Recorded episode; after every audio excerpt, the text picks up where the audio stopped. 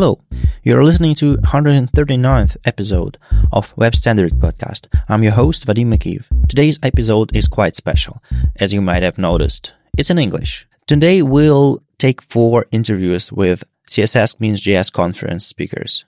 Bram Stein, Patrick Lauke, Hui Jing Chen, and Anna Migas.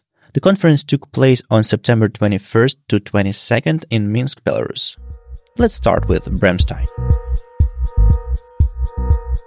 Before planning this this interview for, for, for this podcast, I thought I would bring my, my copy of Webfont Handbook with me, but then, then I realized that it's digital one. Yes. So it's really hard to maybe maybe I should have printed it for you to sign. But yeah, um, have you have you ever published any any other books or did your first one? Um, I had a it's called a chapter in Smashing Magazine or Oh, Smashing right. Book Five, I think it was. Five, the previous one Yeah, on web typography and on web fonts as well. Yeah. Well, yeah, yeah. Before like meeting you in person, before seeing you at the conferences, uh, I I always thought for some reason, and before meeting Zach last year, I always thought that you work together. Maybe because I follow you on Twitter and you're always discussing something related to web fonts. I thought, yeah, like Zach and Bram from uh, Filament Group. Yeah, Adobe. Wait a second. And uh, what's what's your responsibilities at Adobe? What you're doing there? Uh, so I'm the head of web fonts there, which means I head up the the web font service, product management things. Um, The type typekit related something? oh yeah, I mean the whole thing is TypeKit. That's so, yeah. okay. Um, so yeah, I, I do product management. I do lead engineer stuff. I'm all over the place, which I like. So Okay. And what is happening uh, with TypeKit these days? um, we're very busy with something I can't talk about yet. All right. Um, Some big announcement big announcement. this year. This Ne- year. This year. Next month. So November. October. Oh, October. October, yeah. October. Always It's September right now. Yeah. Okay. so I guess you're trying to compete with Google Fonts. Um, that depends on who you ask. I mean, uh, Google Fonts, uh, they have a lot of open source typefaces. Um, and we have a lot of commercial typefaces. yeah, yeah. It's it's a bit different. It's a different kind of uh, audience and different kind of target. Mm-hmm. Um, we do want to get more uh, web font users. Okay, but uh, I think there's one thing you can do to to make web font as a service thing uh, much better than Google does. Uh, to include display font display options. Yeah, I mean, I can probably talk a little bit about that, but yeah, that's it's on my list of uh, of things to do. Yeah, because uh, I'm I'm still waiting for Google to to include it in Google Fonts or like as an optional parameter. Do you have an idea or like you can like wild guess why they wouldn't do that? Um, I think they're mostly waiting for browser support to catch up, but um, I haven't talked to them in a while. So. But this is a kind of a progressive enhancement. It is, yeah. So, So maybe it's a user interface thing. I don't know.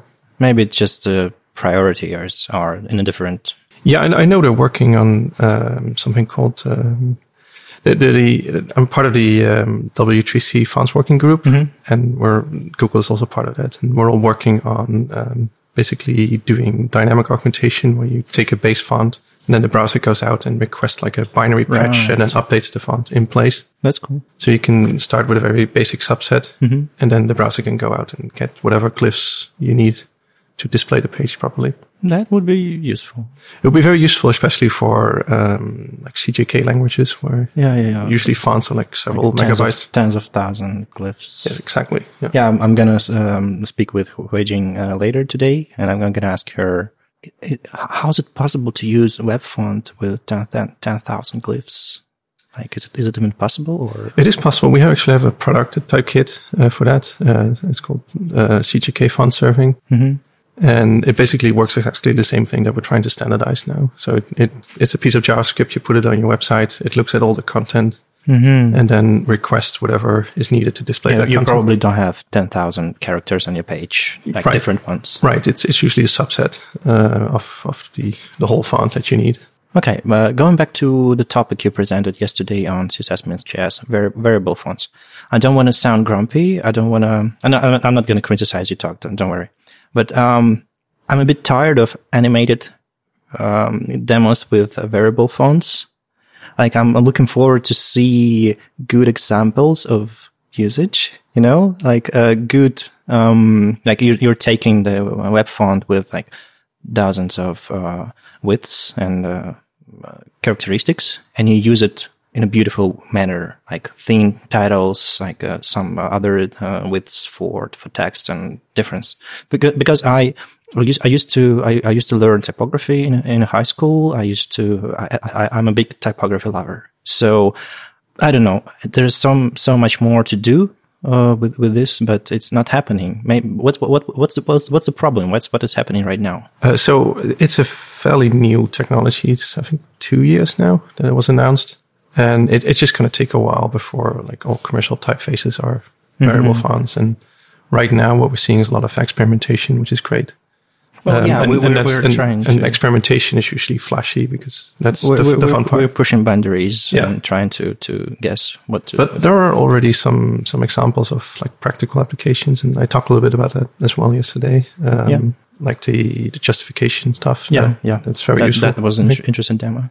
Uh, performance optimizations. It's a little bit hard to tell how, how well that's going to go mm-hmm. um, because we don't have all the typefaces that you would normally use yeah, available as variable fonts, but it's coming.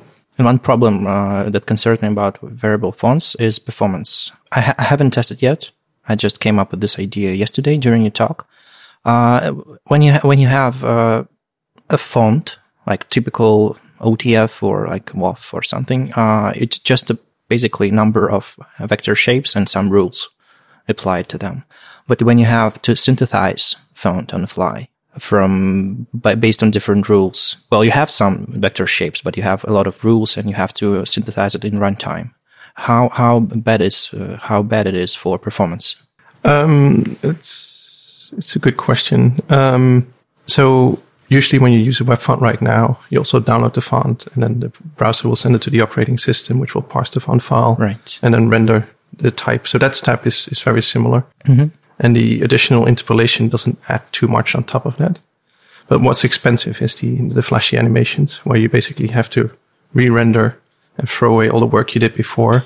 Right. So the problem is is applying web font, not rendering it, it, it you know, on a screen. It's it's basically like redoing the same uh, rendering over and over again when you have animations. Oh, so right. If, so if you use variable fonts in a static manner, it's probably pretty as performant as a, a normal regular but, font but rendering uh, uh, of a glyph, of glyph itself uh, uh, is offloaded to the system level, so it's it's not hurting browser performance. Is Correct. Right? Yeah, okay. I mean it, the browser still needs to wait for it to become available, uh-huh. so it is maybe adding a little bit, but the the interpolation step is pretty straightforward. It's okay, so so milliseconds, and yeah. that's yeah. But and uh, as far as I understand, most of the browsers maybe all of them are using system implementations, but they're not shipping their ones, uh, their, their own.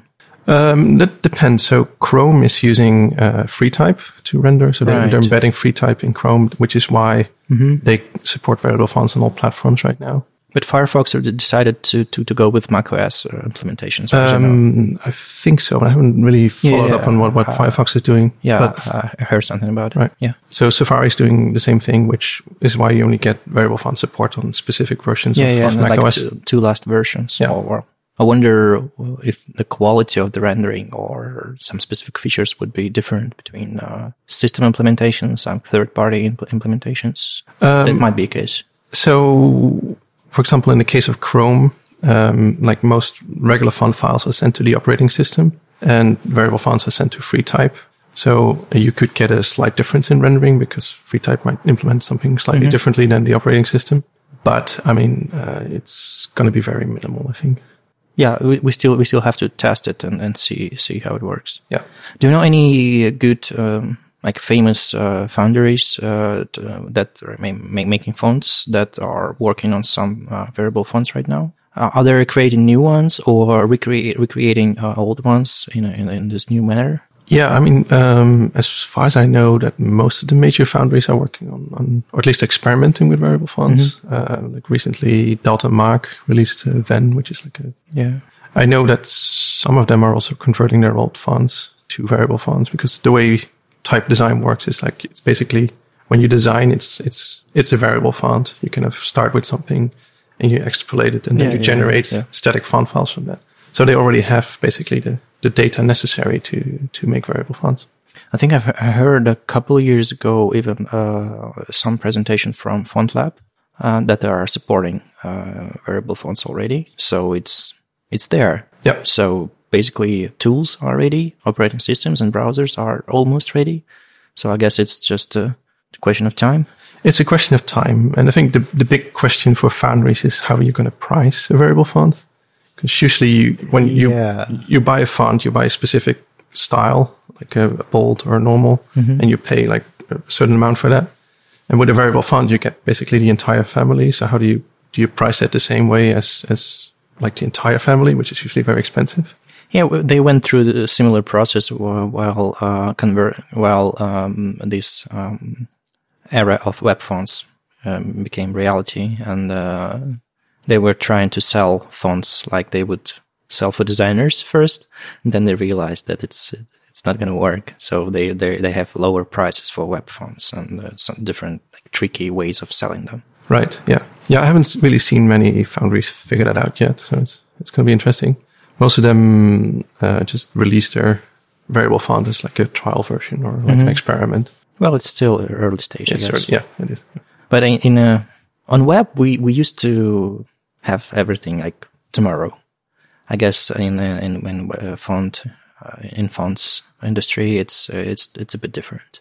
Yeah. Yeah, that's correct. Um, but I think like, at least my feeling is that variable fonts are really designed for the web. Um, so it's going to be interesting to see, see how that develops. But uh, usually like operating systems and applications lag a little bit behind because there's release cycles and pr- other priorities as well. So. Yeah, of course.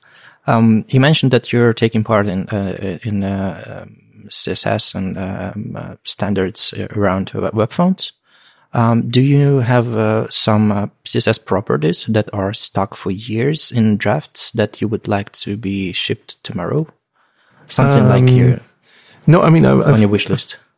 I have a very long uh, wish list. Um, I can I'm. I'm, very focused on getting all the. Actually, I, I don't have any new properties, but I would like the existing properties to be implemented correctly. All right. And that's kind of the battle I've been fighting for the, for the last couple of years. Uh, I think we're pretty, we've made pretty good progress there. Um, like I think we recently got like font stretch. It's like Mm-hmm. Yeah. implemented across all modern browsers. So that's really nice. I would really like to see better justification algorithms in browsers because I mean, Yeah. Yeah. if you want to be a platform where people can read properly, then you need a better algorithm there. I mean, hy- hyphenation uh, saved us. That Right. was the first step. Hyphenation is still not really Well, great, um, but it, it's getting slowly better. it's not just uh, something that you would implement and forget about it because you need to you need to have dictionaries. You you have to probably update them and Correct. Yeah. yeah. And and it's I guess it's so it's also depends on system libraries. It's not something that browser usually ship with the with them. Depends on the application. Yeah, Like, um, oh, sorry, it depends on the browser. Yeah. Like Safari is very focused on m- pushing as much responsibility to, to the platform, Uh-huh. while Chrome is more like a standalone. Yeah, of course, because they want to be cross-platform. Correct. Yeah. Uh, do you know anything about Cyrillic? I mean, uh, any any good Cyrillic fonts, or you have experience like um, working with?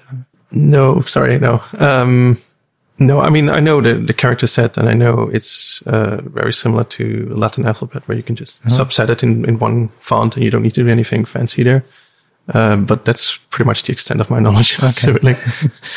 Um, so uh, when you're watching movies about Russian spies, you, you, you can you can uh, see that it's Cyrillic, Cyrillic, but that's it. yeah, I, I usually turn on the English subtitles at that point. Okay, but uh, the funny question. Um, uh, when I see, for example, uh, as you mentioned, uh, Latin is quite similar to Cyrillic in, in, in many ways. We have influence uh, from from Latin, obviously, but we also have a, a big influence from Greek because it's it was actually Right. based on, on Greek alphabet, just like Latin as well. So it's it's a long story. But when I when I see Latin, it's fine. When when I see like Chinese or some uh, Eastern European, I, I get freaked out. Like it, it's it's it's totally different. right. Uh, like Arabic and uh, this this kind of system. And um, when I when I when I uh, the uh, the weirdest uh, thing uh, that are that's that's common on internet probably Greek. So it, it also it also looks a bit weird. It's it's it, it's not like Latin. But what uh, what do you th- what do you see? What, what do you feel when when you see Cyrillic? I mean, how how weird it is. Like shapes of letters, or I mean, is is it scary? Is it is it is it is it, is it beautiful? Is it Yeah. yeah, it's not scary at all. Um, I'm really fascinated by the shapes of letters. Um, so I, I, love looking at them, especially in really big sizes. Uh-huh. I think they're beautiful for some reason. Um, well, yeah, they're, they're, they're different. That's, that's for sure. But sometimes I, I look at, at the signs. Uh, sometimes they put uh, on a, on a storefront. So they put like Cyrillic uh, version and a Latin version. And I look at Latin and I, and I think it's much more beautiful. Oh, yeah, yeah, yeah, I guess it depends on the font. Right, it depends on the font. Yeah. And also, um, uh, small letters are uh, in, in in Latin. They are much more well suited for reading, and their their shapes they're it's they're actually easier to read. Uh, uh, Cyrillic uh, small letters look like small caps in, in, in, many, cases. So yeah. we have some problems with that, but yeah.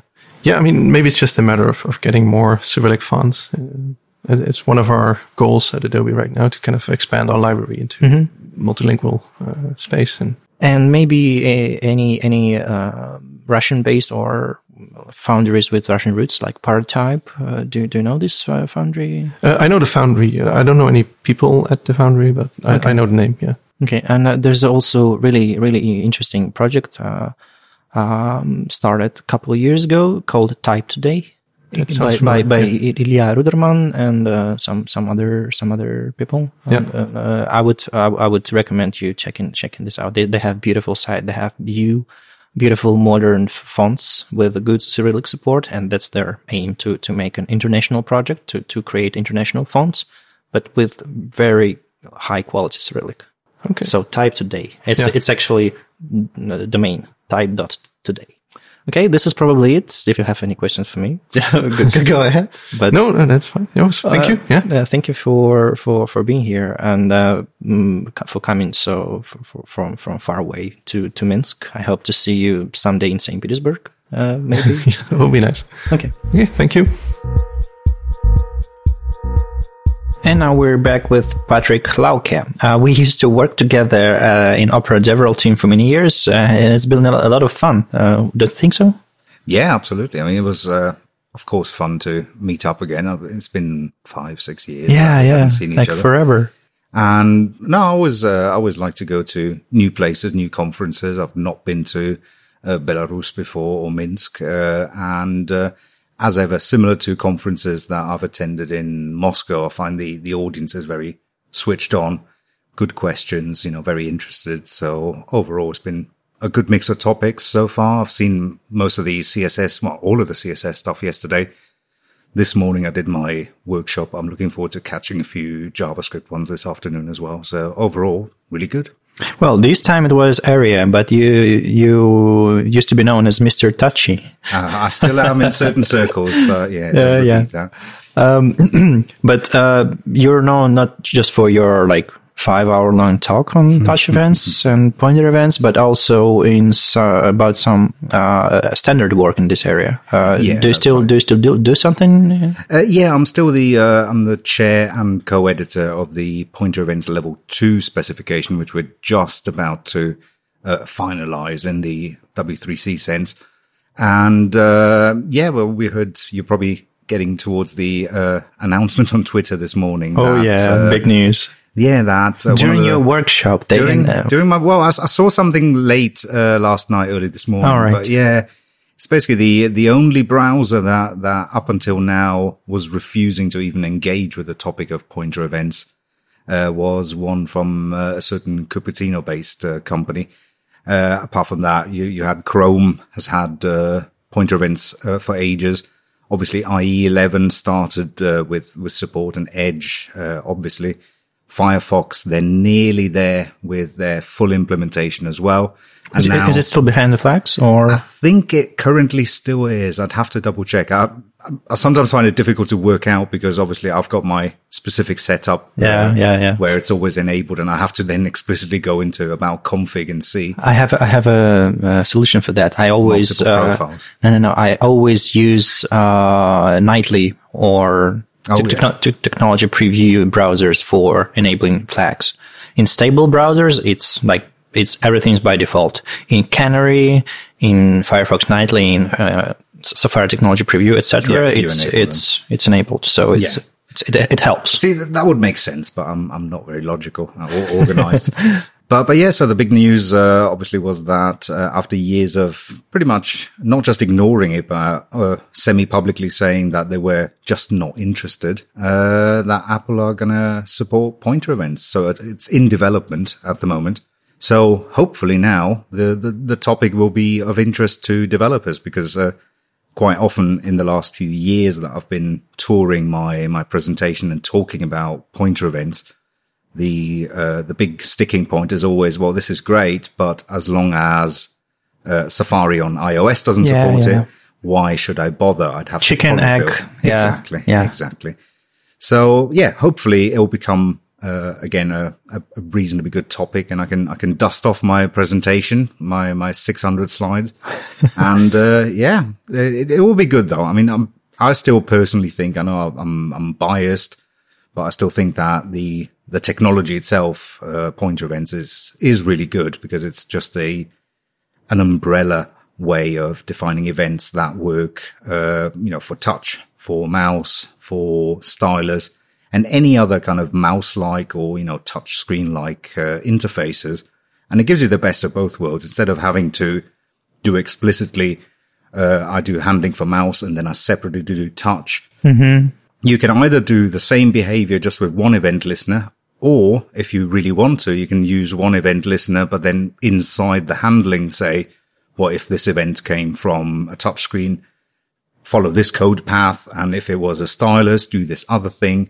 So it gives you the best of both worlds. You can, you can keep things really simple. If you just want to replicate, you know, for touch, the same thing happens as for mouse, then you just save yourself lots of doubling up of code uh, but you can also be specific. Yeah, it, it, makes a lot of sense to to have a single model for uh, all kind of interactions. Yeah, and I was I was always wondering why Apple, with their uh, variety of devices, with their Apple Pencils and Force Touch and yeah, whatever they have these days, they they still use hacks. They still uh, invent their own events with tons of prefixes, with some hacks for, for their touch events uh, spec. So it, it probably makes sense for them to to start doing this. And yeah, finally they're they're here. Yeah, I mean the the, the big argument was always uh, that. Uh, you know, Apple weren't going to have devices where there's more than one input modality. You got your, mm. your hmm. touchscreen devices, then you got your laptops,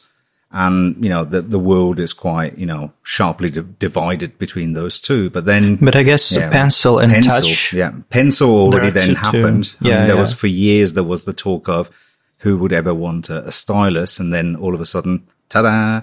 Here's the Apple Pencil. How innovative! Uh, Here's and, your stylus. Yeah, remember, exactly. remember this, Steve Jobs? Yeah, that's it. That's it. Yeah. And then to support that, uh, Apple extended touch events. So all of a sudden you, you still yeah. had touch events, but then inside the touch event, you could differentiate. Does it come from a, a finger or? So basically what, what's pointer events doing? Exactly. Exactly. So it was, it was just like, just another not invented here kind of thing. But, you know, I'm, I'm, Apple is it's kind of it's weird depending on where you look. They they are really good players when it comes to standardization, but with other things they're not. And with touch, particularly anything relating to touch, there there's been a lot of history of uh, you know legal departments getting involved with certain things. Mm. And uh, well, you remember from our time at Opera that the the, the big P word of patents uh, that that was never to be mentioned. So yeah. there, there are, you know, it's not just the, uh, you know, evil engineers at Apple, but there, there were, there were kind of legal complications, but I'm, I'm assuming that that's now being resolved or. But I, I always thought that uh, W3 specs are P free. Yeah, and, and that's probably the problem. Uh, I mean, if you, if you think back at the, the history, you know, as I often do, uh, think back at the history of touch events. I mean, it wasn't, it wasn't, uh, Apple that standardized touch events. Uh, you know, Apple certainly invented touch events when, uh, iOS, I think iOS 2 in one, you still had to rely on mouse events, but with iOS 2, they definitely mm-hmm. invented touch events, uh, you know, completely on their own which is also why they, they were a little bit idiosyncratic compared to other events that we had before. But then they never submitted it for standardization. And then, uh, they were retrospectively yeah, standardized. Yeah, yeah. And there was a, a, little bit of legal backwards and forwards where there was a, a patent advisory group, PAG being called at W3C to see should this specification be allowed? Because does it infringe on patents that Apple may hold? And in the end, it was found that it didn't. Uh, but yeah, so there's been kind of a colorful history already with touch events, mm-hmm. and, and, I'm guessing that kind of colored some of the later decisions. But all that's uh, water under the bridge, and I'm hoping, you know, I've already uh, semi-officially said, uh, you know, to one of the Apple engineers, you know, do you want to join the pointer events working group now at W3C? I mean, you know, it would be nice, uh, you know, get some, get some input and we're hoping to work on pointer events level three. We have a W3C meeting later, uh, next month and we're hoping to kind of get agreement between Mozilla and Google that we want to mm-hmm. carry on and Microsoft, of course, that we want to carry on. And, you know, it would be a nice time for Apple maybe to just even, you know, at least acknowledge or, you know, sit down at the table with us. So here's hoping. Isn't per, isn't pointer event spec perfect enough? Or why, why, why would you need second or third spec? I mean, what's, what's the, what's the difference? What's the, what's the new thing you're, you're uh, developing? Uh, I mean, already with uh, pointer events level one, uh, which was before my time in terms of I was involved with the working group, but, uh, you know, I wasn't leading it or anything. Uh, that was really quite good. That was kind of, that standardized pretty much what uh, Microsoft did in IE. Um, but there were lots of kind of edge cases and other concerns that weren't thought about. Things like how does it interact with Shadow DOM? You know, there's always the question of, you know, how do events bubble in that situation? Uh, things like, you know, the, the touch action CSS, uh, property uh, there, there, were some values, but we found some different use cases where it would be nice to be able to define this as well. So just, it's more of a refinement. It's not, you know, it's, it's always right. backwards compatible, of course, but it's, it just adds a few things. And Pointer Events level two, which we're hoping now to, to push out. So it's rather uh, uh, HTML 5.1 yeah, than yeah. HTML 6. Absolutely. I mean, it's, it's, it's evolution, not revolution uh, to coin a, a Bruce Lawson type uh, phrase. So, so yeah, there's a few aspects now with uh, being able to more clearly jump into low level events through pointer events because mm. without going into too much detail, uh, pointer events, the browser, the user agent does a lot of, uh, you know, magic behind the scenes. If you move your, your finger or your stylus very quickly, the browser will generally average a little bit of that. So it doesn't send you a stream of thousands of events. Yeah. It'll send you a few hundred where it kind of finds the, the average, which is generally what the developer wants. But if you're really doing something at a very low level, like you want a drawing application where it yeah. really catches every single thing, you really want the uncorrupted, pure data stream effectively. It reminds me GPS. Like you have yeah. different um, uh, signals from from different area, and uh, they, you, you have to approximate the actual path b- before showing it. That's it. So at the moment, the browsers will will kind of clean up the data a little mm-hmm. bit before you get it, but there are situations where you'd want it. So that we'd want to. That is one of the aspects we'd want to kind of make a, a separate, either a separate uh, method in the API or some kind of attribute in the API to say, you know, give me the raw data rather than the, the, the you know, cleaned up data. So it, it's more little extra things like that to cover more specific use cases and things like drawing applications are kind of the, the, the classic example of where you really want as close to the, the, the, the raw kind of data. Yeah, of course. And um, since since pointer events better getting better every day, is there any future for touch events spec? Yeah, probably not a need. Uh, I mean, they they behave touch events behave slightly differently in certain situations. So one of the key aspects where touch events by design are different is that. Uh, and I need to remember it right. Yeah, it, it still fires things like say touch move while the browser is scrolling as well. So while mm-hmm. you're scrolling it, you can kind of follow touch movements, which is basically what's behind those, or most of the pull to refresh kind of implementations. With pointer events, you can't. As soon as the browser takes any action, such as scrolling, uh, you get a pointer cancel and then the right. browser takes over. So, but that's more of a kind of implementation detail. Mm-hmm. I think the, the, the real reason for keeping touch events around will be backwards compatibility. Uh, right. Uh, you know, as long as we still have uh, devices in circulation that don't update to the very latest and greatest, Uh, and at this stage, it's mostly older iOS kind of implementations. So it's basically like XHR versus Fetch. Yeah. They're different, but it makes sense to not just uh, uh, disable XHR. That's it. That's it. I mean, you wouldn't, if you started afresh now, it, depending on, on what you're doing, it m- might make sense to just go straight for pointer events and polyfill. Yeah. Although there's always the argument that the device that doesn't support it is the less performant one. And you're basically penalizing it further. So, you know, that, that's philosophical. Uh, you, Yeah, you yeah, can yeah. polyfill it or you can kind of reverse polyfill it if you want. Yeah, yeah, you, can- you can polyfill the shit out of Yeah. IE6. That's it. That's but it. Would, would, would, would it work actually? Yeah, no, no. I don't think so. I don't know. Okay, we were supposed to talk about ARIA and accessibility, but some things went wrong. Um, back to your work at Paciello Group. What's what what your company is doing these days, and uh, what what's your what's your role there? Yeah, sure. So, um, my, my job is at the, the Paciello Group. It's a, an accessibility consultancy and I'm one of the senior accessibility engineers there. Uh, our team has, has recently grown quite a bit through various mergers and acquisitions and different things.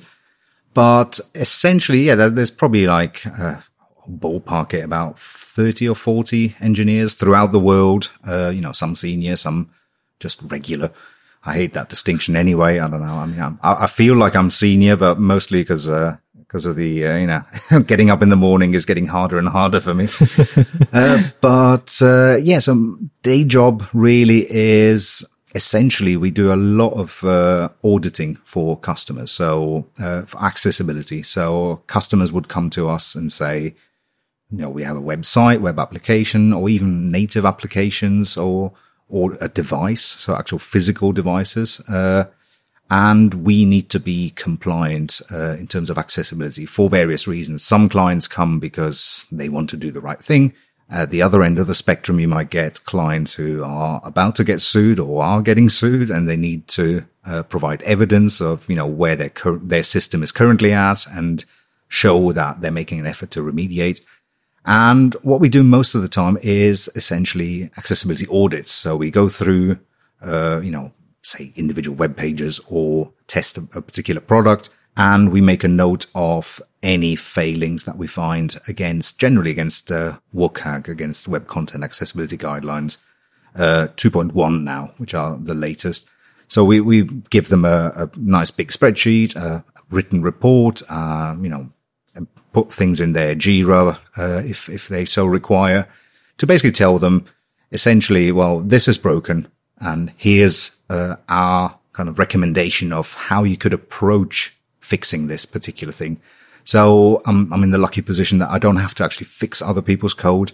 Oh yeah, that's that's really really good to just complain about uh, some someone someone else's code. and, and I get paid to complain. That's- so, that's- so that's that's the best. But no, you, we, yeah. we we try to provide as much uh, you know technical info as possible. So we we to a certain extent we we we, we take their existing markup and we say, well, here's a recommendation of how it should look at the end. So we show them like if you add these ARIA attributes here, or if you add this extra JavaScript here, this will work better. so some uh, some actionable plan. Yeah, absolutely. But we're not the ones that basically have to actually do it. And because in general, we only look at the output. So HTML, CSS, JavaScript.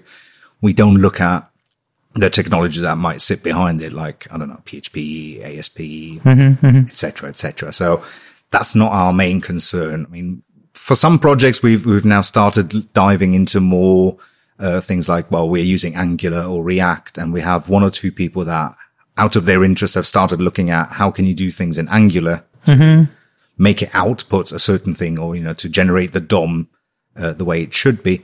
But in general, really, we're, we're, we're more at the, you know, we're looking at the end result rather than the markup. And for things like native, for instance, if it's a, an iOS application, we literally do like a functional audit. We go through, we, we load it on our devices. We test it with screen readers and for various other things like color contrast based on, you know, the screenshots essentially. But we don't get the, say, the Xcode or, you know, the, the Swift Right, or anything right. like that. We don't, we don't look at that. Uh, unless um, you know unless asked to in in general. So you're acting ra- rather like users, not developers, That's and right. it- this, this is a good thing because uh, when you're a developer, you, you can you can easily uh, uh, overlook some some some parts of of uh, interactions. That's it. And, and sometimes you don't even know because, uh, even, you know, speaking at the workshop, uh, this morning, I tried to kind of hammer the point across that it's not that you're doing it because you, you want to be, you know, evil or, you know, you don't want to do it the right way. But some of the stuff is really, unless you know how, you know, screen reader users interact with something, for instance, Yeah, it's tricky. Yeah. you, you wouldn't find it. You know, Yeah, you wouldn't yeah. even notice that things are there. I've seen it with a lot of the ARIA stuff in particular, uh, kind of tying it back to, to my workshop. You know, a lot of the ARIA stuff is, ex- well, most of the ARIA stuff is explicitly about telling screen readers what content is and how it behaves and what its state is. But that only works, you know, it's only sent to screen readers. It doesn't affect the way things look on the page or the way they, you interact with them. So it's really easy for a developer to, to build something, think they've done it right and not notice that they've actually done it wrong. It reminds me schema org. Yeah. It's just uh, small instructions. That's You're it. like more micro formats. You're just putting here and there, and it's much easier uh, for screen readers to consume this interface. Exactly, exactly. And you, with ARIA, you then update it dynamically because Yeah. that's really what happens with dynamic websites. And it's about making, making sure that you keep state both in the ARIA and in whatever your application is Yeah, doing yeah. behind the scenes. I was about to ask stupid questions. Maybe That's okay. I'll try. Uh, why don't we just automate everything and use Lighthouse? So Is- is it- the is it- testing, yeah. Is it possible to automate, and what part of uh, uh, accessibility audit could be automated? Now, the, the, the thing with accessibility in general is that it, it kind of lies on the, the crossroads between, you know, technical solutions and, uh, kind of human, non-technical solutions. There's certainly, particularly when we start looking at ARIA, there's certainly the, the aspect where you have to code things a certain way. Certain attributes need to be there. The value needs to be a valid value. But once you go beyond that, uh, it's it's a bit like spell checking. You can spell check a document and it tells you that you've made no spelling errors, but it can't guarantee you that Mm-hmm. It makes the sense. sentence makes sense. And it's exactly that. Yeah. You know, ARIA, purely ARIA as a technology is just a way for you as a developer to say, this is my intent. If you do it wrong, uh, you know, Right. a tool ca- cannot infer the intent because if it could, then we wouldn't need ARIA because then browsers would just do it. They would just say there's a div with a, with a click handler. The developer must mean that that's a button. And I'll just say to the, you know, screen reader, oh, there's a button here. But because we can't infer that in all situations, because it might be for whatever other reasons that the developer's done this, it's not automatable in that sense. So there are aspects that can be automated, really trivial stuff like making sure the markup is valid. That's one of the old kind of uh, success criteria from, from WCAG, which makes sense in most cases. But, you know, start off with valid markup. Make sure that, you know, you're, you're using, uh, correct attribute names and you're not misspelling them. Like, uh, was it, uh, viewbox with a capital yeah. B. Vadim helped me debug some SVG the other day. Uh, but you know, things like that, that, that's stuff that can be automated. And to a certain extent, you can say, well, there are very specific patterns in ARIA that need to be followed.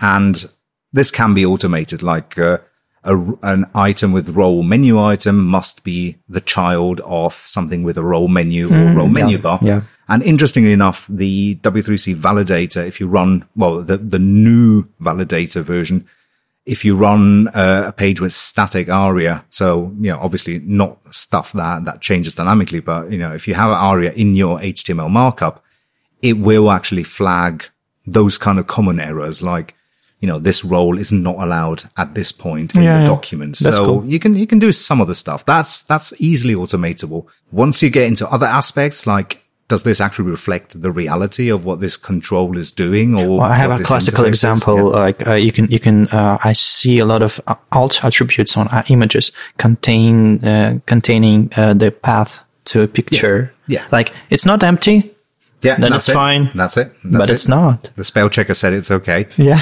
and, and that's the thing, you know, oh, just that, that's, you know, uh, WCAG success criterion 111. So the, the first one, and you can have like hour long debates about what is the most appropriate alt attribute. And it's not because it's technically, you know, technically you can test, is there something, is there not something? Yeah. Or is the ap- attribute completely absent? That's fine. But does it actually reflect what the intent and the purpose of the image is? That's something that you need at this stage. You need a human to be able to evaluate that. Now, you know, people are going to say, oh, machine learning, um, you know, image detection. It's possible, but you know, if I put a picture of Hello Kitty in my slides, you know, it might be because uh, it's appropriate from a content point of view, or just because I'm a weirdo. But you know, a tool cannot determine if it's appropriate, or if I have an image and I have, yeah, I know, you know the answer.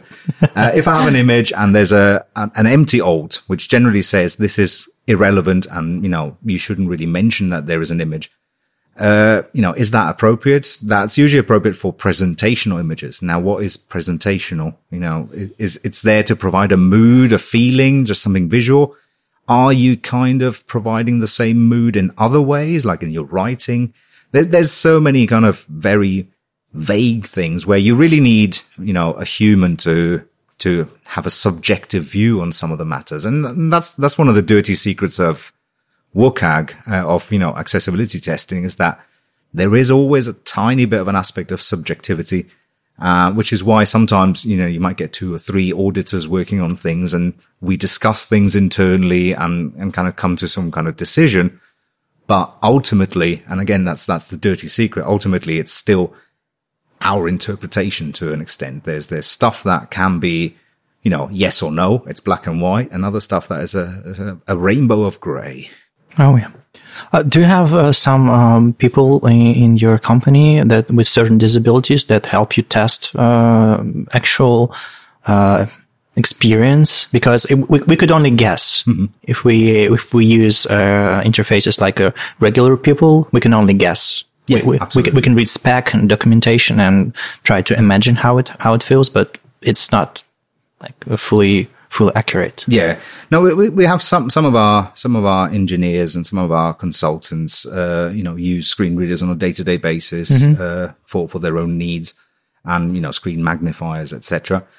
We're also obviously, uh, you know, all of us to an, a slightly greater extent than normal developers, you know, are familiar with, uh, Yeah, of course. how, how these things work. But yeah, absolutely. That's, uh, a big part of, uh, this kind of accessibility work, a big problem is that you can't just go to any developer and say, well, here's NVDA, here's JAWS, here's VoiceOver.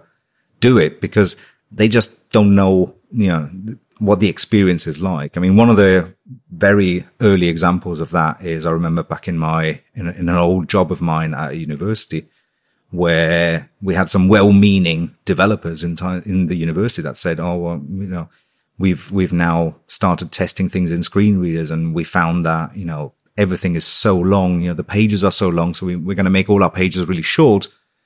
And, because, it was because they thought that it, screen reader users just loaded the page and then just sat back and had it all read out Right. from start to finish. And then you show them, no, no, it's actually more of an interactive thing. You know, A, you know, screen reader users have like a, a words per minute count that is like astronomical. So if you actually listen in on somebody with a screen reader that, that they're using it properly, you cannot understand it as a, as a mere mortal. And then, you know, they'll jump around. They'll, you know, jump from focusable element to the next. They might bring up some different dialogues, navigate by headings. It's, it's far more interactive. They, they almost never, you know, sit back and just say, you know, read all from start to finish. And, you know, it was, it was well meaning from the, the developers at that time to say, we're going to make our pages really short, but it's like, it's, it's good, but you don't understand how people Yeah, it's, it's, actually it's, it's use not it. audio book; it's interactive Yeah, interface, but interaction is different. Yeah. But that's, that's the danger. Like you, you give somebody who doesn't know, you know, how it's used, the, the tool, and then they might draw their, their wrong conclusions. So yeah, it's tricky. I'm I'm I'm really proud of myself that I that I like f- for the first five times I launched voiceover. I was terrified of of of speed of uh, of unknown like alien interface. Absolutely. I'm I'm still terrified, but I but I but I started. But I started to, to use it uh, more often, and uh, and these day, I, these days I can even record some videos and some some sounds from from voiceover reading some text and share it with developers and show how it actually works. I'm not a I'm not a uh, vo- voiceover power user, power user, yeah, but but I'm, I'm but I'm at least I, I know. At, least I tried. Yeah. I think every developer should uh, try try this should, one. should face the fear. Yeah, because uh, the same applies to proxy browsers. Remember? oh yes, Opera Mini. Yeah, uh, and it's, it's just a different different kind of interface, different kind of device or way of consuming uh, information. Well, uh, probably the last question for for today: Why you are not allowed to speak at Smashing Conf anymore? Well, as as you know, Vadim, uh, I I always have a lot to say when I'm when I'm presenting in particular, and uh, you know I'm. It's always difficult to bind me to 45 minutes to one hour uh, in my presentations, and uh, I generally just ignore the time. or I'll start off well-meaning, and then I start speeding up really uh, towards the end. And well, one of the last, my, my well, my first and currently last appearance at Smashing, I, I just overran by probably about 20 minutes. Uh, so I had to be physically dragged off stage by, uh, by Vitaly.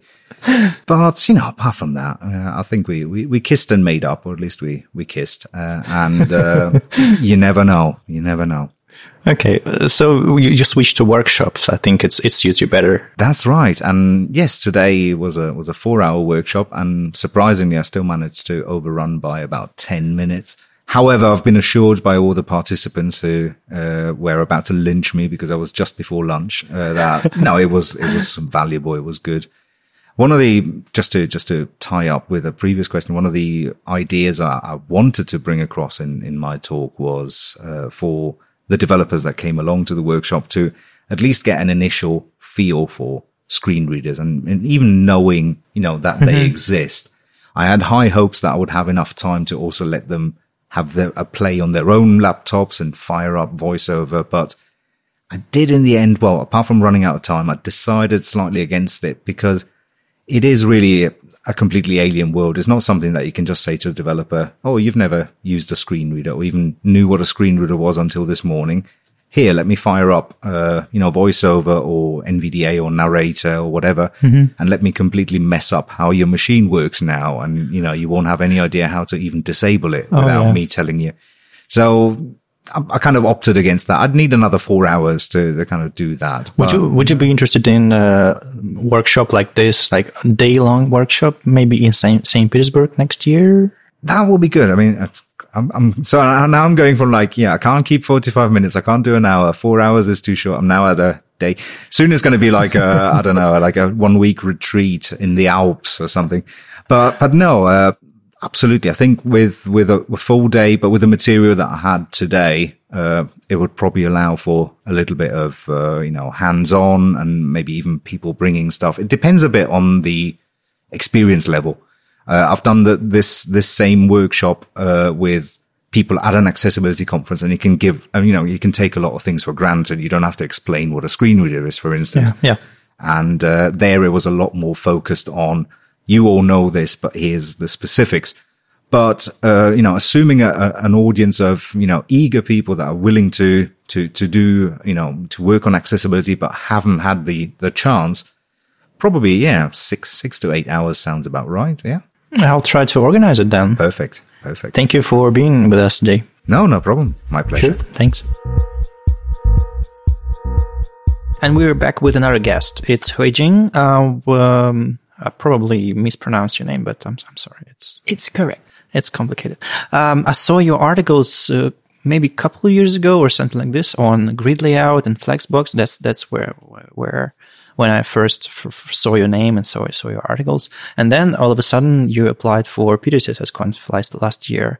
Um, how did it happen? How did you decided to start speaking at conferences, and where where did it came from? Or you just uh, started uh, just like most of us on, on local meetups, and then decided to go to international conferences?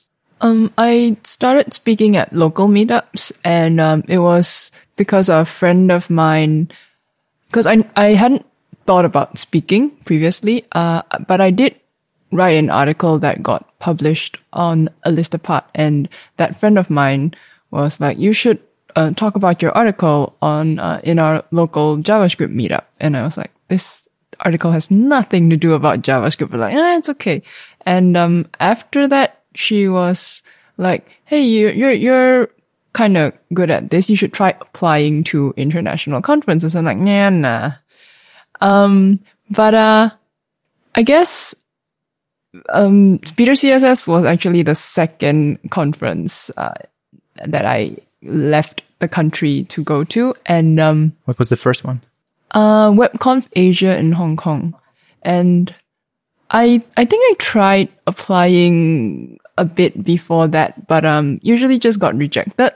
I think it just so happened that the, uh, talk that I proposed for both, um, which was the uh, East Asian typography one, I think maybe that was a topic that not many people talk about and maybe conference organizers found it interesting. And uh, I got invited for that talk quite a lot um, by now. And um, yeah, I realized that it's interesting to talk about something that is familiar to me, but not very familiar to uh, my audience.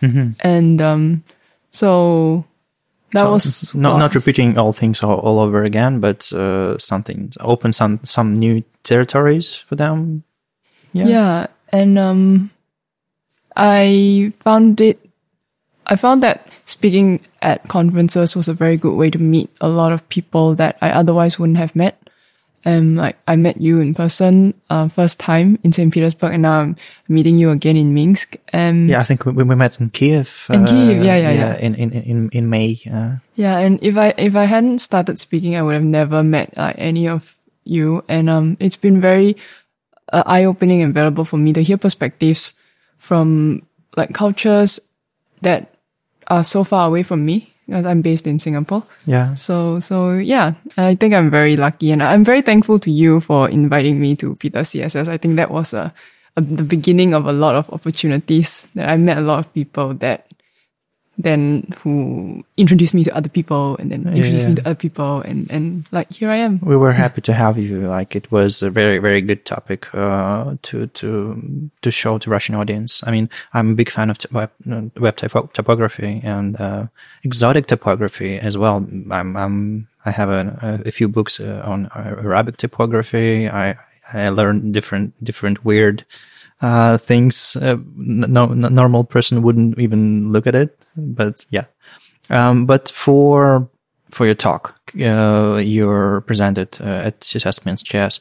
Um, um, could you please summarize it somehow to not just in in a general way, but um, as an as an action, as a as a, as an advice for uh, developers that usually are focusing on their local um, typography or local um, tasks or interests, or and uh, maybe international ones, but it's mostly English one.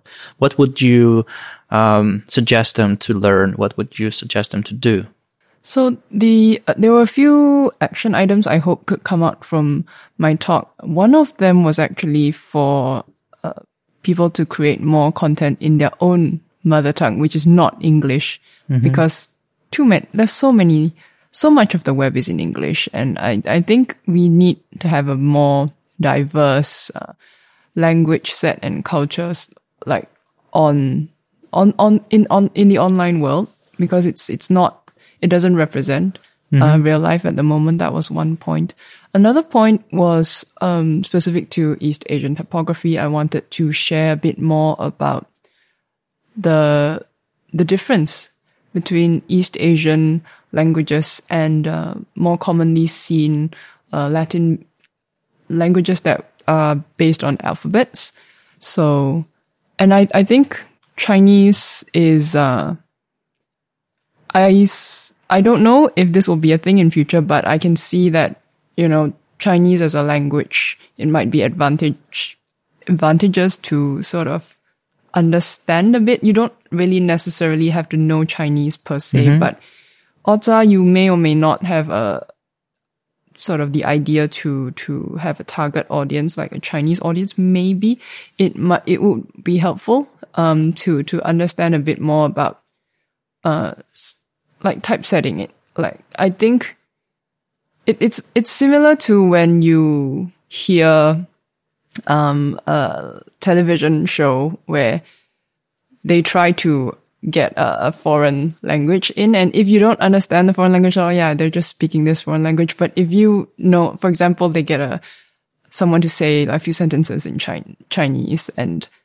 if you don't understand Chinese, like, oh, fine, you're speaking Chinese. But if you do understand Chinese, like, mm-hmm. oh, that is not how you pronounce the word. It, it, you, you, get a bit distracted. And I yeah, think it's uh, just like Russian mafia in, in movies. Like, yeah. it's, it's terrible. Yeah, the, like the, I'm sure a lot of people who speak multiple languages get this same feeling. I, uh-huh. I think it's very similar if, if the, for example, the font used is, is, is incorrect or like some of the words are wrong. You, you can't immediately we can detect like, hey, that's, you yeah, didn't get yeah. a native speaker to check this. So, so that's, that's another thing. And the, the last thing is that even if you do not design for East Asian languages, the CSS that I talked about can be used in ways for more for the art direction perspective, like to create layouts that are, you know, different from what we have now because sometimes it seems that layouts have got, gotten a bit sta- uh, a bit boring yeah. because everybody's using these frameworks using this oh let's have a hero image and three columns yeah oh, those famous uh, landing pages yeah. yeah. oh let's be exciting let's add another column so it's a hero image and four columns and it's like come on so so yeah so that were the three takeaways that i hope uh, or the audience would have gotten from from my talk. But you you you gave this talk um, uh, on many on on, on uh, many occasions. But what, what was your favorite one at at, at this point? Uh, the be best video recording, best uh, uh, version of yourself presenting it. I don't oh, know. That's so hard. That, that's really hard to say because um, so the code part of the talk I generally kept the same, uh, but a lot of things around it. I've, I've evolved it as, as, as I've uh, come along. For example, I, I thought this one was okay-ish. Um, I, I attempted some Belarusian and, yeah, yeah, um, you, you actually, uh, went, went, uh, very, very deep and, and localized it and, uh, and quoted some, uh, some authors about like Belarus, Belarusian uh, uh, language and things like, like that. So uh, it's it's rare thing uh, these days that talks that are used in many uh, occasions are localized or changed for, for the local event. Yeah. Good. So it was a really great thing to see. Oh, thanks. Um, yeah. So I, I tried and they, the audience didn't like boo me off the stage. So I assumed the pronunciation was still, uh, okay. Um, but it was also because that this topic is, it may seem irrelevant because like China, Chinese is some, it's not commonly used here. So how I was thinking, how can I make this talk still be relevant to, to the audience? And, um, that's, because I was very, I'm very lucky that this talk got picked up by many different, uh, conference organizers in different countries. So, um, I felt that I had to sort of localize some of it to make it more relevant to the audience. Yeah, you're, you're, you're acting like an ambassador for Asian typography yeah, it's it's really really really good. Uh, speaking of uh, relevance, uh, the, just a few hours ago, I've been approached by by a guy who who shared his experience, and he said like we're working uh, on a Chinese market here in Belarus. We're developing our product. We're testing it in, in weird browsers like QQ 360 mm. and UC and some some others where WebKit version is like 31 where everything is broken and uh, media players are weird and a lot of bugs with keyboards and yeah, like everything is super complicated. And uh, they they they have this reality, though they are based here in Minsk, for example. So it's like relevance is, yeah, it it it, might be uh, it becomes we're we are becoming a much more international uh, community. So it's it's not like we're care only about what's happening in our country. Not, not anymore. Mm. So, um, I think it's, it's a really great thing for you to, to, to, to act like an ambassador of your, of your culture. Yeah.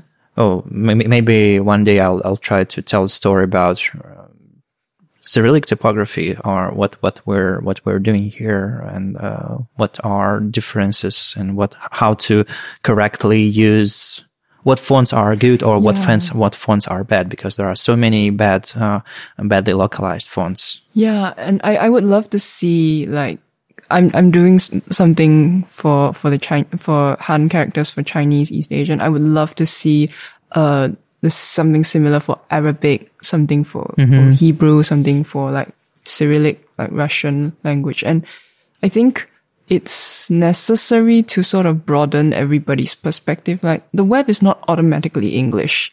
The web is supposed to be, you know, this, this way that we connect the world. And so I think the world needs to be represented more wholes, more wholesomely on, in, in the online world. But it's still good that we have international language. Yeah, because we, we, we wouldn't sit here and speak uh, Russian and Chinese at the same time and, and understanding each other. So Yeah, English uh, is, is playing a very, very, very important role in, in the modern, modern culture and technology. That's true. So- That's true. Well, it's maybe it's sad that it's not Esperanto. I don't know, uh, but but but it's it's. I think it's it's it's really it's really good that we have this opportunity to to speak some neutral language. I would say. Going back to your talk, um, you were you, you mentioned uh, Asian fonts that they usually takes like tens of thousands of glyphs. And what's the typical approach uh, when you want to have some uh, custom font? Because I know some fonts could be installed on your operating system, and it, they could take like megabytes. And this is totally fine because they're already installed. But if you want to include some font these days, like if it's like Latin plus, plus Cyrillic, it would be like 100 kilobyte kilobytes tops. But uh, for for Asian fonts, uh, it takes much more. What what what do you do? How what what what's what's the trick here? So for now, body copy, we generally do a system font stack for the, the three major operating systems. But for things that don't change, for things like your, maybe your title or like section headings, then that's a limited number of glyphs. And those, it's possible to just subset those characters and then the font becomes much smaller.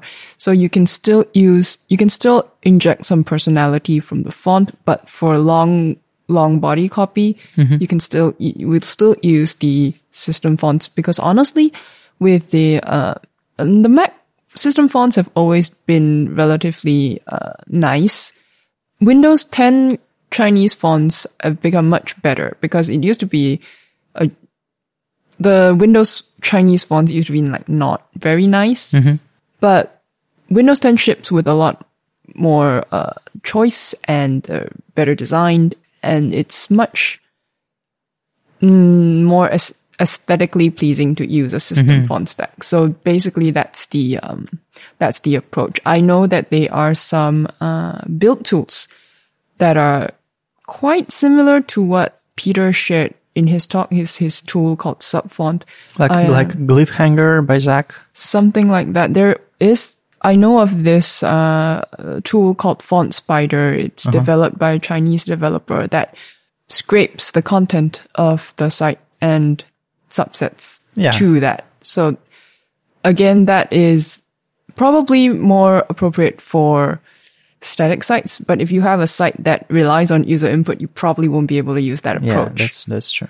So so for now, it's it's still very tricky, um, but subsetting seems like a, a viable option that works in in, mm, in it's like a trade off. So you still can use more unique fonts and, and designs, but for the the main body, we'll still go back to the system font. But these days, even in, in la- for Latin, uh, there is a trend uh, of using uh, system fonts. That is true. That is So true. I'm, I'm so glad we we got there because uh, web fonts you don't need web font if you have very similar font already available on your system.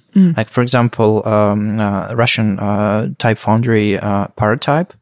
I don't know how how did they manage to to to get to uh, macOS.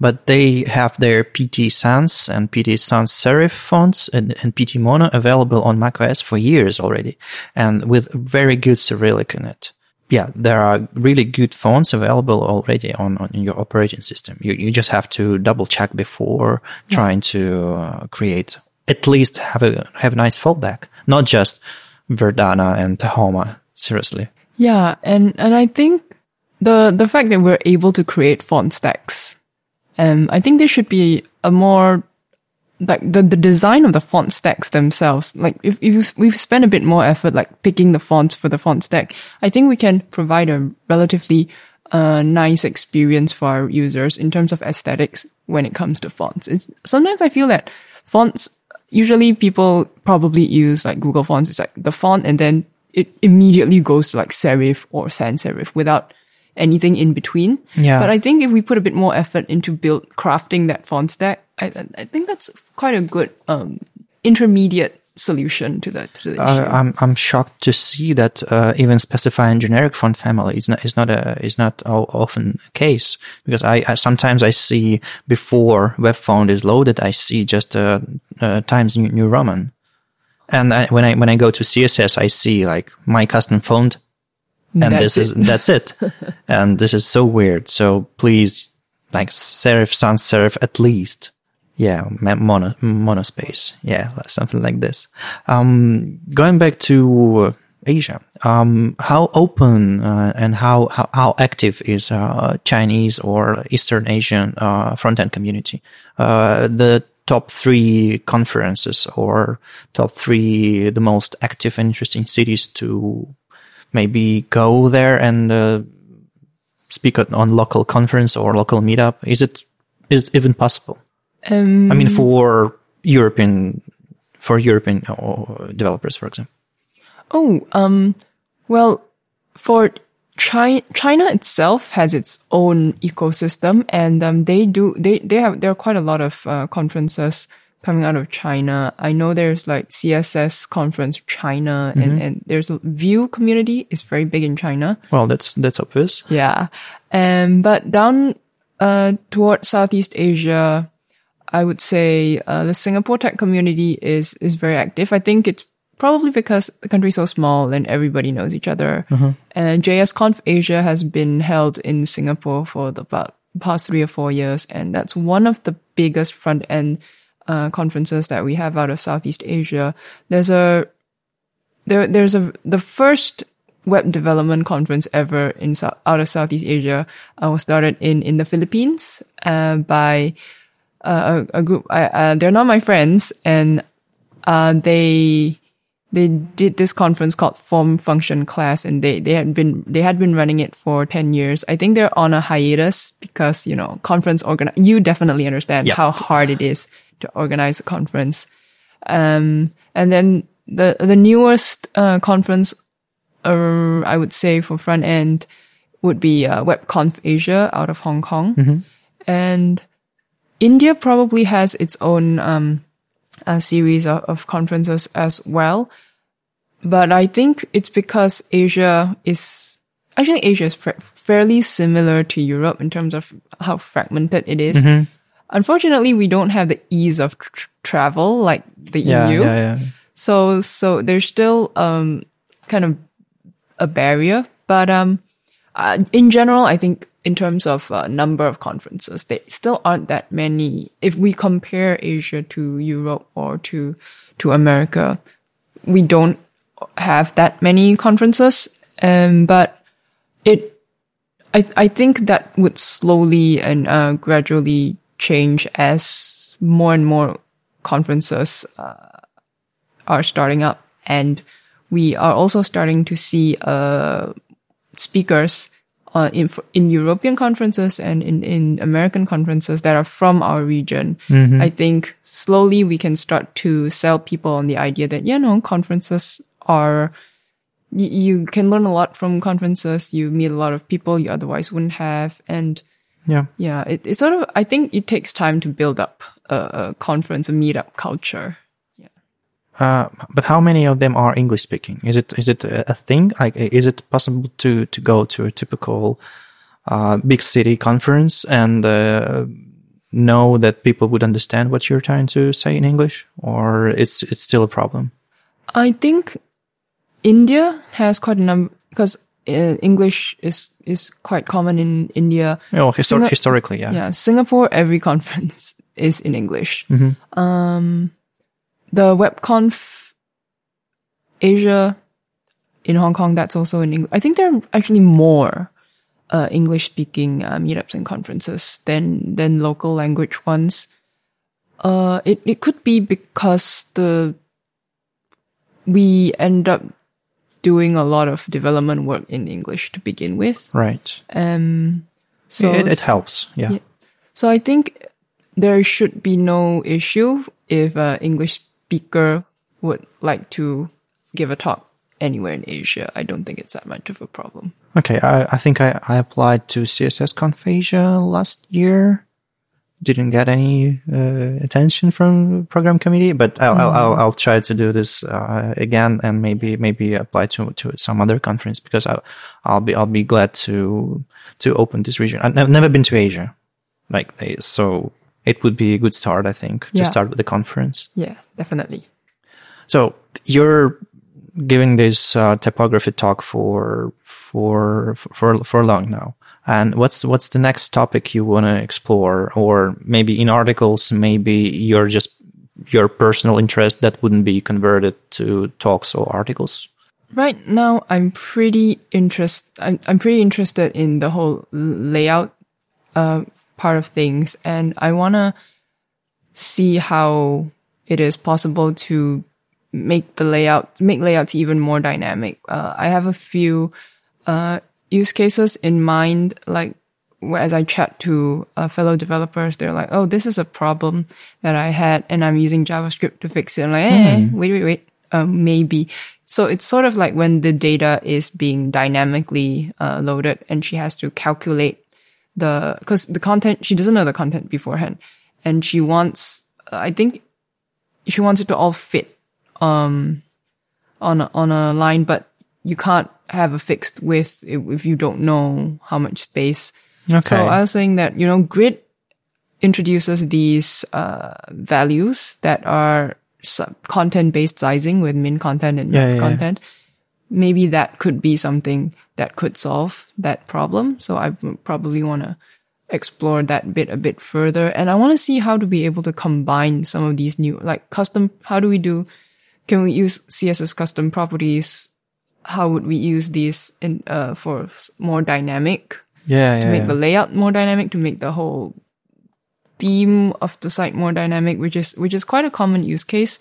Um, I think I've read a few articles by somebody who is looking into this, like how how to use custom properties uh, as uh, sort of variables in in the grid layout. I think that would be that should be a, a pretty good use case for for to to sort of sell people on on grid, Yeah. and also I think to, to raise awareness of how we should code fallbacks because the most common the most common uh, opposition that we hear is that oh I can't use this and I have to support the old browser, but that's a mindset that I think uh, and they don't even test an old browser. yeah it's, It's just a mindset. It's, it's a, mi- some I mean uh, legitimately there are people who have to support the older Yeah. browsers that's fine but a lot of people are using it as an excuse so you know so hopefully I, I think that to the only way to uh, sort of tr- attempt to sway their mindsets is to actually show them so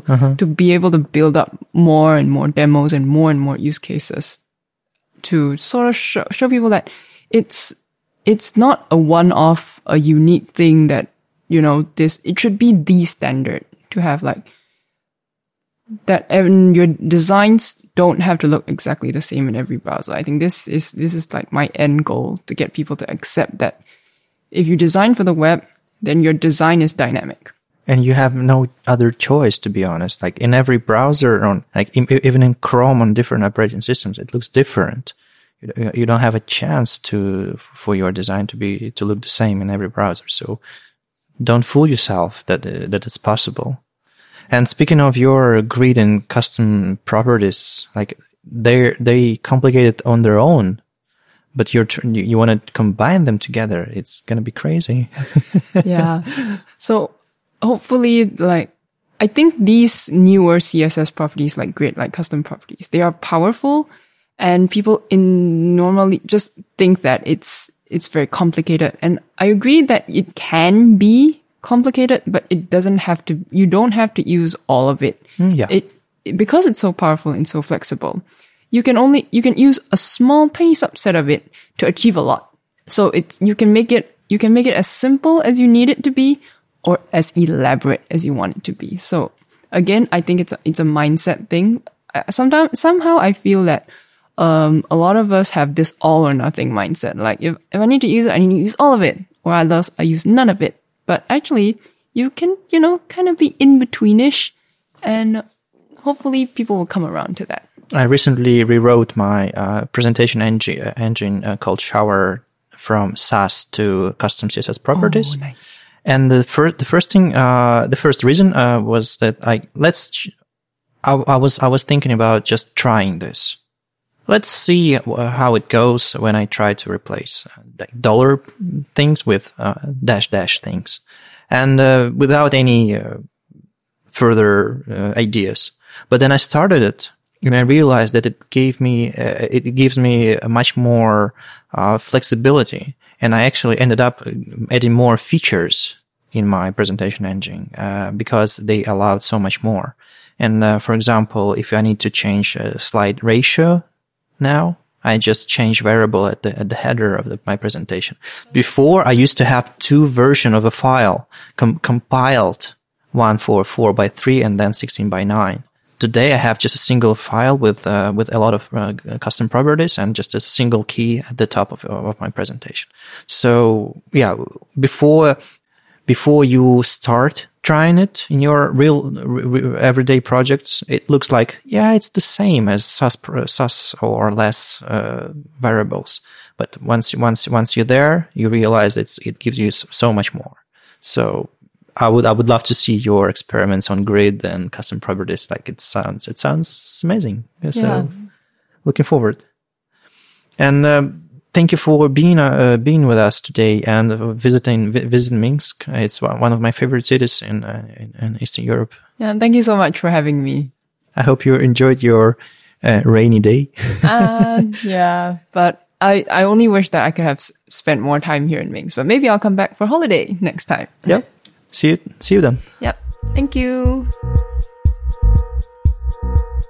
And welcome another guest of our podcast. Uh, it's Anna. Today we're at CSS Minsk JS conference and you gave your talk yesterday about perceived performance or maybe perceived load performance. Uh, how did you get there? Uh, and how, how, how, many times did you, did you give this talk and, uh, how this thing even started for you? I mean, uh, this, uh, as you said before, it's quite a long story. You gave this talk more than, more even 10 times. Uh, so tell me where did this talk come from and what's, what's the, what's your experience delivering it in different countries for different audience? Um, this is, uh, there are so many questions in this one question. Yeah. yeah, yeah. um, so this talk, uh, started as a follow up to my previous talk, which was about animation performance. And I decided to a bit expand on this, on this topic because there was more to performance I was interested in then just animations. Um, the talk was given for the first time at Krakow JS conference, which is a conference my friends uh, are um, organizing, and I think it turned out pretty good. So I decided to um, just apply to some more conferences. And at the same moment, a lot of conferences reached out to me with to they requested me to give the same talk.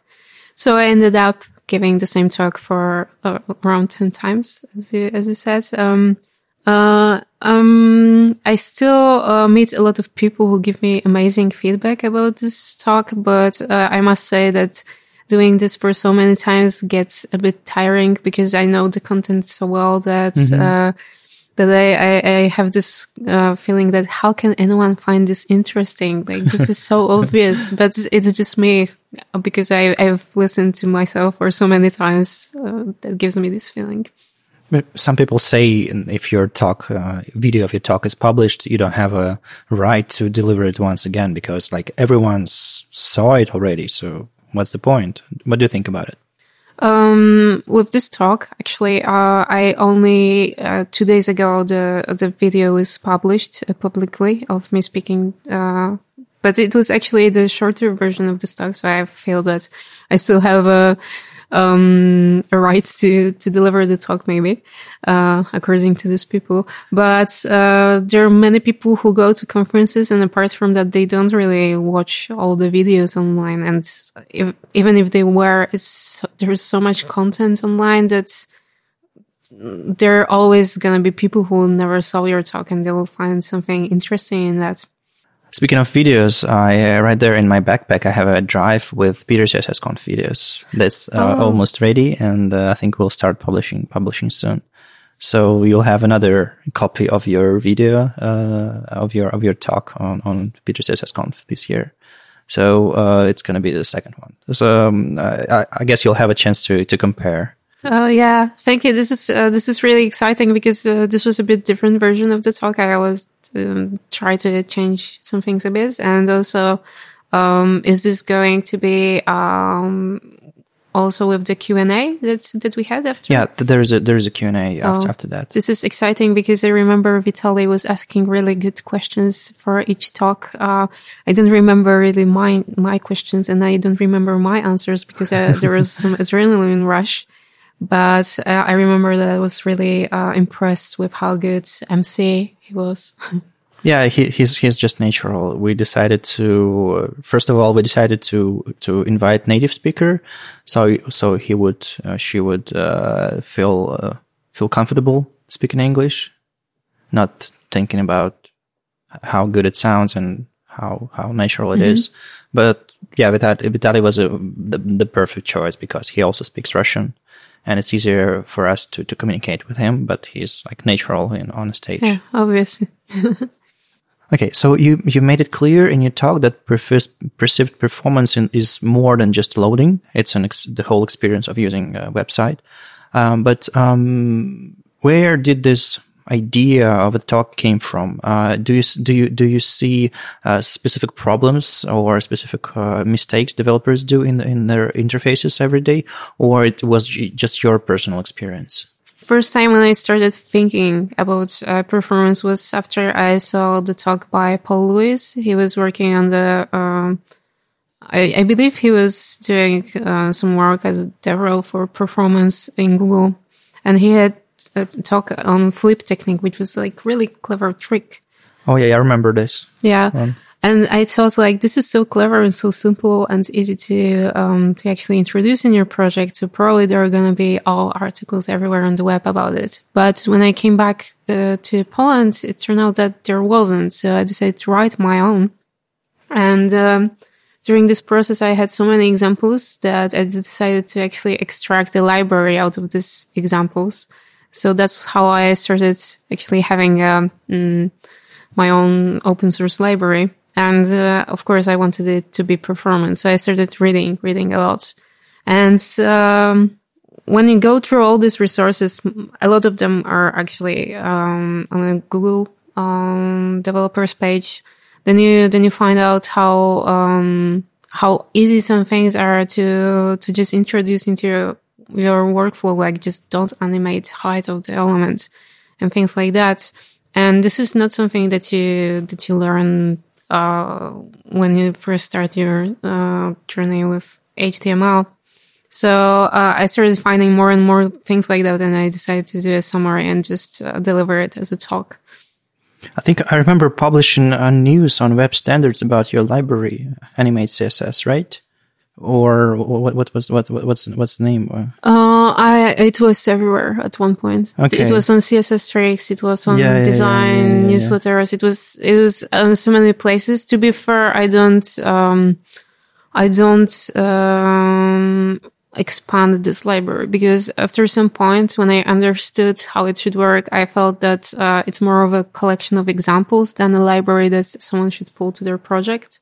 So I, um, I kind of a bit abandoned it, mm-hmm. but I still feel that it's like for some people, it's a good, uh, to see how, how we can easily do, uh, animations that are performant actually. Okay. And, um, why animations? Why, why, why these kind of interactions, uh, interface? Do, do, do you have some, uh, personal interest in, in animations, like some, uh, from some designer perspective, or it's just, uh, you, you had some uh, tasks on on your do- job and you decided to implement it this way? So it started because of this flip technique, because it was Okay, all about starting. It was the, the very beginning. yeah, okay. at the very beginning. Uh, then I had uh, the second library I wrote is uh, it's like a um, rating widget that has some small animations on top of it. So I was looking for something to because I was uh, I was helping interns in our company to make a um, some rating uh, app. It was like super simple and the designs were really simple, and I wanted just to have something really small that would be a nice design touch. And I couldn't find any nice rating widget that wouldn't have uh, tons of JavaScript. So I decided to write my own. And this small animation was actually this cherry on the top there. And the third library I wrote, um, it was when I was thinking how you could actually animate gradients performantly. So yeah, they all they are all around animations, but usually I don't do animations in my daily work. This is funny. I try to if I don't have uh, a good reason to give uh, put animation in the app, I just don't do it because uh, well, performance. Uh, uh, it's funny because um, um, uh, this uh, star rating it was Mm-hmm. one of the first thing I did back in 2006 5 on my blog Mm-hmm. when when blogs were still a thing Mm-hmm. uh, and I also made CSS only star rating animations based on links and multiple backgrounds or like weird tricks like that oh, Wow, so so so many years ago, and uh, people still still try to invent the same things, uh, and it's, Yeah. it becomes becomes easier these days, I guess, uh, compared to like ten years ago. well, um, I, don't think I, I used um, many things that weren't there 10 years ago. Okay, animations weren't Yeah, there, like yeah, king yeah. It is something, but I used uh, simple checkboxes and some uh, weirdly hacky uh, selectors to, to, to actually style that. But do you think that uh, CSS only solutions is uh, is a valid uh, way of implementing uh, such widgets or uh, uh, interface elements? If it's possible and if it's not over complicating things, I think it's a perfectly valid thing to do because sometimes you would have a project where you only need a small thing that that is complicated, and then it might spare you uh, pulling in some JavaScript library if you can do it with CSS only. Of course, CSS is not good for everything, but there are um, so many things you can do with that, and people are just trying to override the natural behaviors uh, with JavaScript, and then actually fail to uh, provide like some basic functionality, say uh, accessibility, because they they would prefer to use a collection of divs instead of um, Well, yeah, select yeah, yeah. Um, but uh, sometimes uh, when you're trying to get a state management in your CSS, which is not possible, so you use uh, form elements, but semantically and they just doesn't make sense, it's true. Uh, and uh, that's why sometimes uh, form elements are just wrong uh, solution. It's better to to write a couple of lines of JavaScript. You don't have to import React to do that. And It's true. yeah, so sometimes a couple of lines of JavaScript is, is more than enough. And um, I, I I personally admire projects like you don't need JavaScript. You might not need JavaScript and, and, and, and some other similar, similar, similar projects when you're, when they're trying to do tricky things. But I don't think that all of them are real life solutions. They're- Oh, no, sometimes they're just games for, for your own curiosity. Uh, going back to your home country, um, what uh, what can you say about the front end community in in Poland? Like the, the the major cities where activity goes on and the major communities conferences. Of course, um, Warsaw is probably the place to be when it comes to conferences. The Front Trends conference uh, is happening there. I think it's one of the best conferences in Europe, actually, when it comes to front end. Everyone I, should I attended it uh, four times, and on, on the last time I uh, on the on the last one I, I gave a talk in English, my first one. So Mm-hmm. uh, that's that's a special conference for me. So I Yeah. really enjoyed Warsaw for, for, for, for many times. Yeah, it is amazing conference. Um, in Krakow, we have some conferences, but they are not um, not as um, let's say big and good as Front Trends. Uh, there was this small Krakow JS conference uh, that was run last year. Maybe it will happen this year again. Uh, so Krakow is also a very uh, robust city when it comes to development. Uh, also War- uh. Uh, I believe there is some activity going on in Poznan. I don't, uh, I don't really have much connections there, so I can't say how big it is. But if someone was looking for um, moving to Poland, uh, I would recommend Warsaw or Krakow.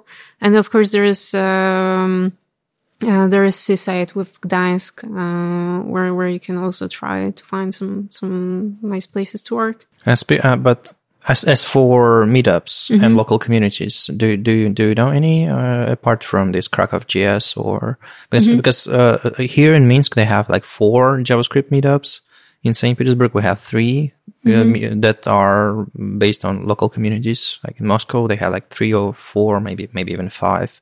Uh, do you have uh, such variety, or you have some local communities that do like really small meetups or no meetups at all? Uh, so I live in Krakow, so I'll speak about Krakow. Uh, uh-huh. we have Meet.js, uh, which is a JavaScript um, meetup that happens almost every month, but uh, apart from holidays uh, which is really good.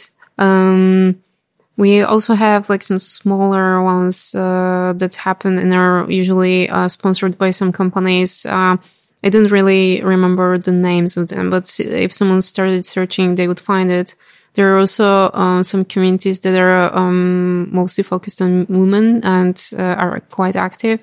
one of them is uh, Geek Girls Carrots. they they they have meetups also every month. Uh, I also, with my friends, we also have a web muses uh, organization, but we haven't been very active in the past few years because all of us uh, like had had a big changes in our lives. But when we started, there was there was nothing like that, nothing uh, targeted at women, and now there's plenty of things like that. Um, we have also pretty uh, pretty nice uh, website which is called uh, Crossweb, um, mm-hmm. And there you can find info on every meetup uh, in every Polish city, and it's like very useful if someone feels like doing something on the, in the evening. There will be always a week uh, with some meetup in Krakow. Well, that's that's that's good to know. Um, um, Front Trends is an English speaking conference, uh, but in general, how how good uh, uh, Polish community at speaking English and uh, is it ready for international conferences? Uh, ready for um, speakers that comes from from different parts of the world?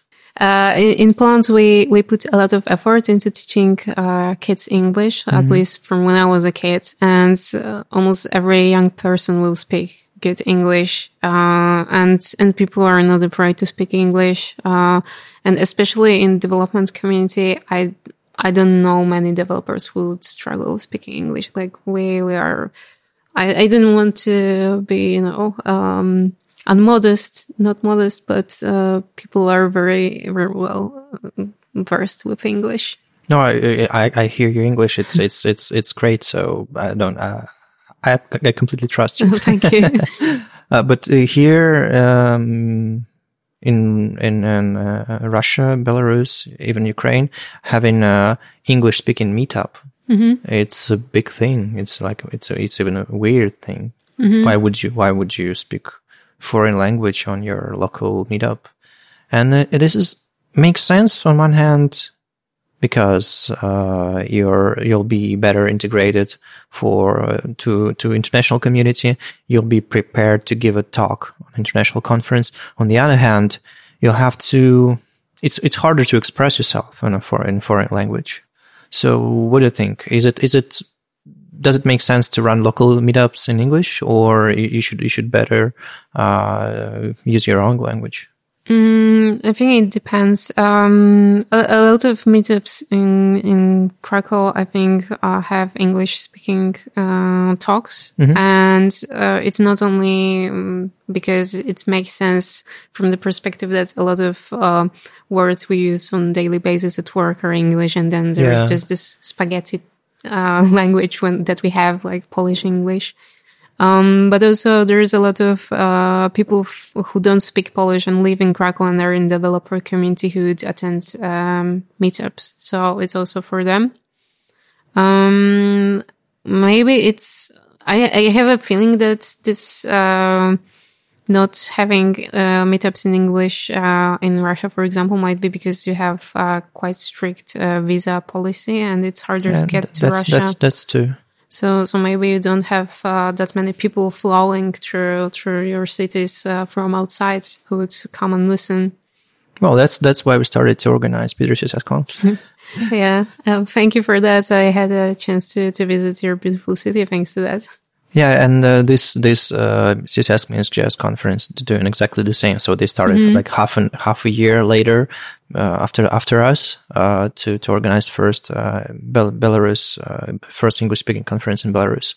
Uh, again, to to to gather international community and to to have to have a opportunity to speak English because uh, on local meetups, people would look weird at you because it's it's still not not a common thing to do. So I had I had a feeling when I was uh, uh, in Saint Petersburg that actually people are just not having many uh, chances to, to train their English Yes. skills, and and therefore they're quite um, afraid to speak because they're afraid to fail, like as if it was a matter of uh, hon- honor, like that if they make a mistake, this will be like some kind of dishonor to them. But at the after party, when they had uh, a beer or two, it was way easier to speak English, Oh, yeah, yeah, that's which true. was really funny. Um, so I think it's not their lack of English skills; it's just their the, like they're uh, they're being afraid of doing that. So I, I would, um, yeah, I think that organizing conferences in English is actually a proxy for them to start uh, Yeah. learning and using these skills. maybe English speaking beer JS is a good idea. Oh, maybe.